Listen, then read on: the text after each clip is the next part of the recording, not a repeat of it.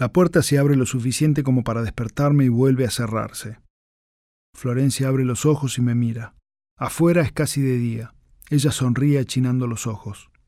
¿Qué hora es? dice. No tengo idea, digo. Me abraza y nos vestimos con asco ante lo cotidiano de ponernos la ropa. Ella se ríe cuando algo le da vergüenza, y ahora se está riendo carcajadas. Nunca te vas a olvidar de mí, dice. No tengo ganas de olvidarme de vos, digo. Me mira seria y la sonrisa se le borra. No la cagues, te lo pido por favor, dice. Me desconcierta. ¿Por? Digo. No importa, dice y termina de vestirse. Es tarde. Me apuro a calzarme los borcegos y bajamos juntos. La fiesta terminó. Queda solo el desorden y todavía suena la música. El caña, el gordo y el ampa fuman afuera. Me ven pero ninguno dice nada, como si fuera lo más natural del mundo. Acompaño a Florencia a la puerta con la intención de acompañarla a su casa y al resto de su vida. No hace falta, dice. Todo bien, vamos, digo. No, dice. No quiero que vengas conmigo. ¿Por? ¿Por qué no? Me da un beso en la boca y se va. En la esquina, el hermano la espera y siguen juntos. Los miro irse hasta que se pierdan en la curva de la calle de tierra. El gordo, el caña y el ampa están barriendo el living. Cuando entro me aplauden, y como cada vez que uno clava una bandera en la cumbre, quieren saber los detalles. El gordo está intrigado con la anatomía de Florencia, su curiosidad es casi médica y está particularmente interesado en el tamaño de la areola de sus pezones. El ampa, de los tres, el más rústico, quiere saber si me la cogí, mientras el caña, por su parte, invierte la carga de poder entre ella y yo y quiere saber si ella me cogió a mí. Como yo no contesto, los tres empiezan a hacer boludeces para persuadirme. El caña se pone el palo de escoba entre las piernas y lo esconde hasta que asoma una punta pequeña en su entrepierna. El ampa se contonea y manosea la punta de madera de forma procaz, haciendo diálogos con acento español como en las películas porno. El caña hace crecer el palo desde atrás a medida que el ampa lo masturba y emula gemidos de éxtasis. Al final, cuando el escobillón hace tope en el culo del caña, el palo se yergue como un mástil y el ampa toma suavemente la punta con los dedos y simula hacerse penetrar. Oh sí, tronco, dámela, dámela toda, tronco, ala, dice y pasa el palo entre sus piernas mientras alcanza un fingido clímax. Toda, toda, sí, toda mía esa polla, dice. El palo atraviesa la entrepierna del Ampa y sale por el frente simulando una segunda erección. Dios mío, estoy que me corro, dice. El gordo se arrodilla y finge felar al Ampa mientras el caña se contonea haciendo movimientos sexuales. Es gracioso y al final me río yo también cuando los tres alcanzan el clímax dando alaridos. Un grito llega desde uno de los cuartos. Martín, basta, boludo, son un asco, grita la hermana del caña desde arriba, y el hermano mayor se asoma desde la escalera. ¿Qué mierda hacen, enfermos? Martín, sos boludo, está la petiza despierta. Uh, dice el caña, y los tres desarman la postura contorsionista en la que quedaron y la cosa se termina. Largan la escoba y nos ponemos a tomar los restos de alcohol que quedan en los vasos. Dale, cabeza, contá. ¿Cómo tiene las tetas? ¿Pezón hamburguesa o salchicha de Viena? Contá, boludo. ¿La volteaste o no, cabeza? ¿Te sacudió, cabeza? Cabeza es la forma cariñosa que tienen de referirse a mí, porque según se sabe, a los tucumanos camorreros por naturaleza les gusta dar cabezazos a sus contrincantes durante una pelea. Eso es correcto y los tucumanos son así, pero yo ya no soy tucumano. Después de un par de tragos me cuentan que mientras estuve con Florencia en las escaleras de la galería, apareció el cebolla Ortiz por la fiesta con dos flacos más del comercial. Llegaron en un taunus amenazando con destrozar la casa si no me entregaban. El número le ganó a la prepotencia y entre todos los echaron a la mierda. El cebolla se fue jurando que sabía dónde vivía y que me iba a ir a buscar a mi casa si hacía falta, pero que el asunto no iba a quedar así. Qué manera de arruinar mi felicidad por haber dejado de ser virgen. El gordo me dice que tengo que tener cuidado. El AMPA me recuerda los rumores que corren en el pueblo sobre el cebolla. Según la leyenda urbana, el cebolla es el que le pegó a Notre Dame, el deforme del pool donde íbamos con Mertens. Le dio con un caño de hierro hasta que lo deformó. Tuvieron que sacarle varias costillas y no pudieron repararle del todo la columna. Por eso quedó así, jorobado y con el tronco corto. El caña insiste con que el cebolla es un cagón y dice que eso del deforme es una pelotudez, porque el deforme del pool es deforme de nacimiento, que esa joroba no se hace a golpes, que es algo genético. y los tres se trenzan en una disertación sobre el asunto. Tengo que correr al baño y apenas alcanzo a bajarme los pantalones antes de que la dulce venganza de Monterrosa me caiga encima. Otra vez, no es el alcohol sino los nervios. El cebolla sabe dónde vivo, como en mi sueño, y no voy a poder esconderme para siempre. ¿Tendré que irme del pueblo por culpa de un matón? ¿Ese es mi futuro? ¿Una joroba y varias costillas menos? ¿Voy a terminar deforme? ¿Me va a matar? Y si me mata, ¿Mis amigos van a ir en patota a hacer justicia también? ¿Dónde empieza y dónde termina la justicia que yo empecé? ¿La empecé yo o empezó en la playa del centro? ¿O empezó antes, cuando el fideo encontró a su mamá colgado de una viga en el living? ¿O antes, cuando el padre de Florencia, pasado de rosca por un ácido vencido, le levantó por primera vez la mano a la madre y la madre en lugar de irse se quedó y lo perdonó? El fideo jura para sus adentros que ninguna mujer va a volver a lastimarlo, y con la imagen de la tira de cable blanco que surca el cuello de su madre estampada en el fondo del cerebro, somete a Florencia entre risas y odio, porque no sabe discernir entre hacer daño y llorar por el daño recibido. Florencia resiste las lágrimas en cada empuje, porque aprendió que si su madre se somete sin perdonar, ella hará como aprendió, se someterá y perdonará, pero como ella no es su madre, sino su madre y su padre juntos en una combinación genética de mitocondrias y núcleos celulares, no se queda tan callada y se lo cuenta a su madre, que no puede perdonar sobre su hija lo que perdonaba sobre sí misma, y después de vapulearla con preguntas la lleva a hacer una denuncia que no le quieren tomar, porque seguramente la pendeja se lo buscó. Entonces las causas más profundas de cada uno para hacer lo que hizo bajan de nivel y se sintetizan en las frases más sencillas. Seguro la pendeja es medio flojita de bombacha. Seguro el pibe es un faloperito. ¿Qué querés? La vieja se suicidó porque era una faloperita igual que él. Sí, pero acordate que nunca se supo bien qué pasó, pero como el hermano del padre fiscal. Claro, tenés razón, pero igual la culpa es de la pendeja. Si fue a la playa es porque quería que se la cogieran. Si no, ¿para qué va? ¿Para qué se pone un vestidito así? ¿Vos viste cómo vino? Le gusta provocar. Señora, no venga a hacer quilombo acá. Arregle las cosas en su casa y ocúpese de educar a su hija. Edúquela para que entienda que una chica bien no anda sola en la calle a esas horas con dos tipos, ya no adolescentes, no pendejos, no carentes, no rotos, no crecidos en ausencia de un otro que les enseñe la diferencia entre ser buena persona o mala persona. No. Tipos. Edúquela para que se tape las rodillas con el vestido. Edúquela para que aprenda a tener miedo, porque seguro que ya tiene experiencia. A mí no me la vende, señora, esa mocosa no es virgen. ¿No ve cómo tiene las tetas? Si hasta los pezones se le transparentan. Mire esos pezones parados. Le gusta. Es obvio que le gusta. No hace falta ser un genio para darse cuenta de que le gusta. Seguro que acabó y todo. ¿Acabó, señorita? No hace falta que conteste. Con el silencio es suficiente, porque el que calla otorga. El que calla otorga. ¿Otorga? Sí, señor, otorga. Para vos acabó, para mí también.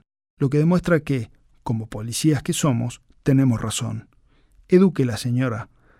Haga el favor. Edúquela para que sepa que ella, igual que usted y que todas las demás, son putas potenciales como Eva.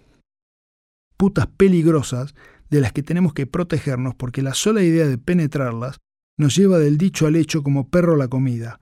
Edúquela para que entienda que las víctimas somos nosotros, los que nacimos en desventaja, Ustedes no entienden lo que siente un pene ante la idea de una vagina húmeda. Uno no controla, señora. La erección no se puede controlar. Nadie la controla. No somos hombres, sino títeres, sin elección, dominados cuya voluntad está sometida a la necesidad de meter nuestro miembro en sus cavidades vaginales. Entienda, señora, la culpa es suya y de su hija, y de todas ustedes, putas, por llevar un vacío en su anatomía que maneja nuestra voluntad de hombres de bien, de personas sanas, y que de no ser por ustedes, putas, seguiríamos teniendo un lugar en el paraíso de Dios. Somos seres perfectos creados por Él, pero tenemos un talón de Aquiles. Y lo tenemos por culpa de ustedes, no por la nuestra, ni por la de Dios. No venga aquí a echar la culpa a Dios, porque Dios no hizo el talón de Aquiles, lo hicieron ustedes. Sí, a ustedes también las hizo Dios. Pero ¿qué tiene que ver? Por favor, señora, le estoy hablando con respeto, no me falte el respeto usted a mí, porque soy la autoridad. No desvíe el foco de lo importante, porque eso hacen ustedes. Eso es lo único que saben hacer, desviar la atención. Entonces le repito, señora, vuelva por donde vino y no haga quilombo si no quiere quilombo. La sucesión de hechos se aparece ante mí como la hilera de eslabones del collar de la picha, sin inicio ni fin. Se prolonga eternamente y las causas se pierden porque no son causas sino consecuencias, que a su vez son consecuencias de otras causas, de otras consecuencias. Y así un entramado de civilización y barbarie milenario se extiende por la cadena universal, donde ya nadie es responsable y todas son culpables, porque así es como debe ser. Está escrito. Me tomas la denuncia porque si no voy a la radio y cuento con nombre y apellido lo que pasó, y se entera todo el pueblo, dicen que dijo la madre.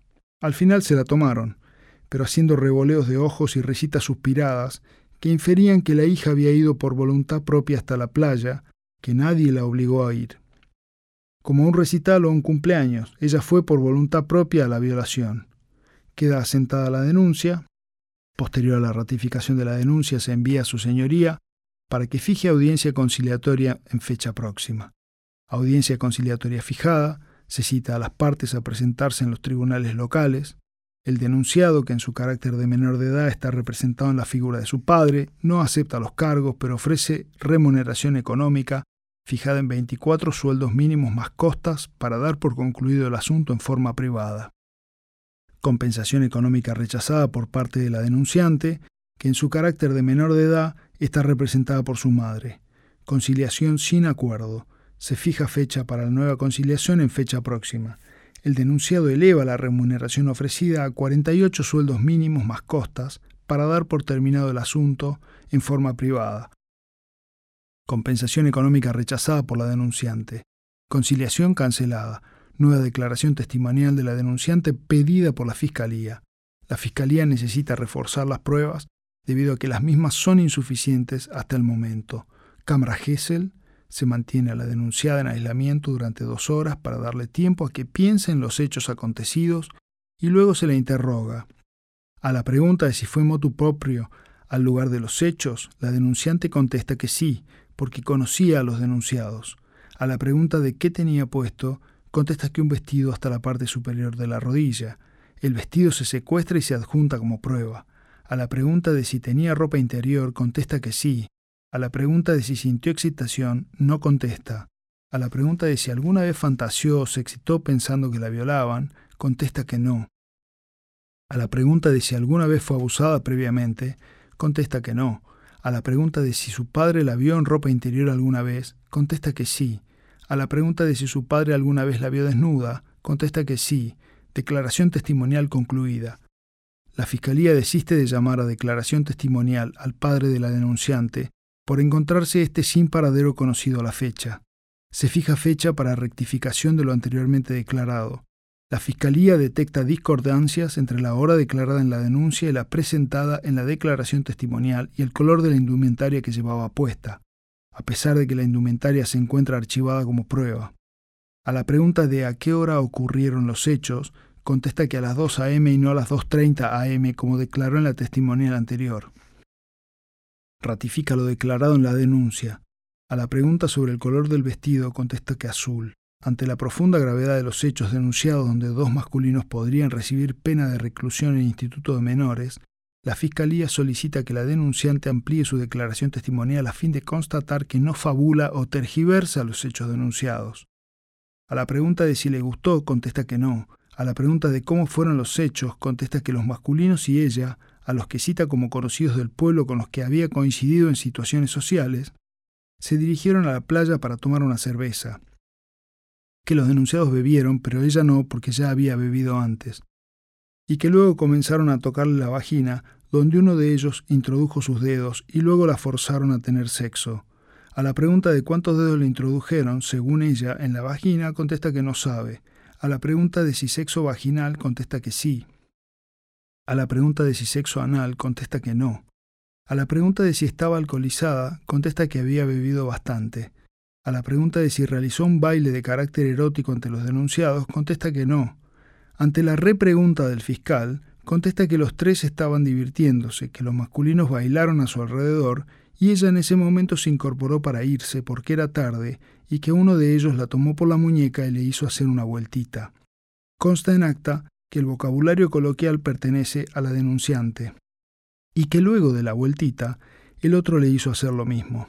A la pregunta de si el vestido se levantó con la vueltita, contesta que no sabe porque se quería ir de ahí. A la pregunta de si se le vio la ropa interior con la vueltita, contesta que no sabe. A la pregunta de si los provocó, contesta que no. Ante la repregunta del fiscal, contesta que no. Ante la pregunta de si acabó cuando, según ella, se consumó el acceso carnal, contesta que no. Ante la pregunta de si los denunciados acabaron, según ella, dice que sí. Ante la pregunta de cómo sabe que los denunciados acabaron, contesta que uno de ellos le acabó en la boca y la obligó a tragar semen. A la pregunta de si tragó lo que según ella fue el producto de una eyaculación, contesta que no, que lo escupió. Nota a su señoría. Se realizó pericia ocular negativa en el lugar de los acontecimientos, no encontrándose manchas de semen entre las piedras o en el agua de la orilla. A la pregunta de cómo sabe que el otro denunciado también acabó, contesta que vio un líquido viscoso en su ropa interior cuando llegó a su casa. Ante la pregunta sobre el color del líquido, contesta que blanco y transparente, como clara de huevo. A la pregunta de si tiene la ropa interior con la prueba, contesta que no porque la arrojó a la basura. Ante la pregunta de por qué la arrojó a la basura, contesta que porque le dio miedo. Ante la pregunta de miedo de qué, contesta que no sabe. Ante la pregunta del fiscal de si sabe lo que es un orgasmo, contesta que sí. Ante la pregunta de si es virgen, contesta que obviamente ya no. El obviamente es cita textual de la denunciante. Ante la pregunta del fiscal sobre si alguna vez tocó un miembro masculino previamente, contesta que sí, una vez. Ante la pregunta de si se masturbó alguna vez, contesta que sí. Ante la pregunta de si acabó masturbándose alguna vez, contesta que sí. Ante la pregunta sobre si le gustó, la denunciada pide un vaso de agua y llora. Solicita la defensa un cuarto intermedio. La fiscalía deniega porque eso podría entorpecer la investigación. Ante la repregunta del fiscal sobre si cuando tocó un miembro masculino le gustó, la acusada, fe de ratas, donde dice acusada debe decir denunciante, contesta que sí. La fiscalía pide detalle de cómo se dio cuenta de que le había gustado tocar un miembro masculino previamente. La denunciante dice que se sintió agradable. La fiscalía deja constancia que la denunciante dice que previamente tuvo experiencia de carácter sexual y que le gustó. Ante la pregunta de si le tocó el miembro a alguno de los denunciados, contesta que sí. Amplía que fue forza. La Fiscalía le agradece a la denunciante la ampliación de su declaración y da por terminada la testimonial. Se fija audiencia forense para constatar lesiones internas coincidentes con abuso sexual con acceso carnal. La audiencia forense determina que las lesiones encontradas en cavidad vaginal de la denunciante no son concluyentes y podrían corresponder a una práctica sexual consentida con tinte sadomasoquista o de carácter pasional. De lo anteriormente expuesto, se deja constancia que la denunciante tenía experiencia sexual previa, de lo que se deduce que no pudo haber ido al lugar donde se desencadenaron los hechos ignorando lo que podría pasar dado que se encontraba a solas con los denunciados y realizó un baile erótico que levantó su falda y provocó la excitación de los masculinos.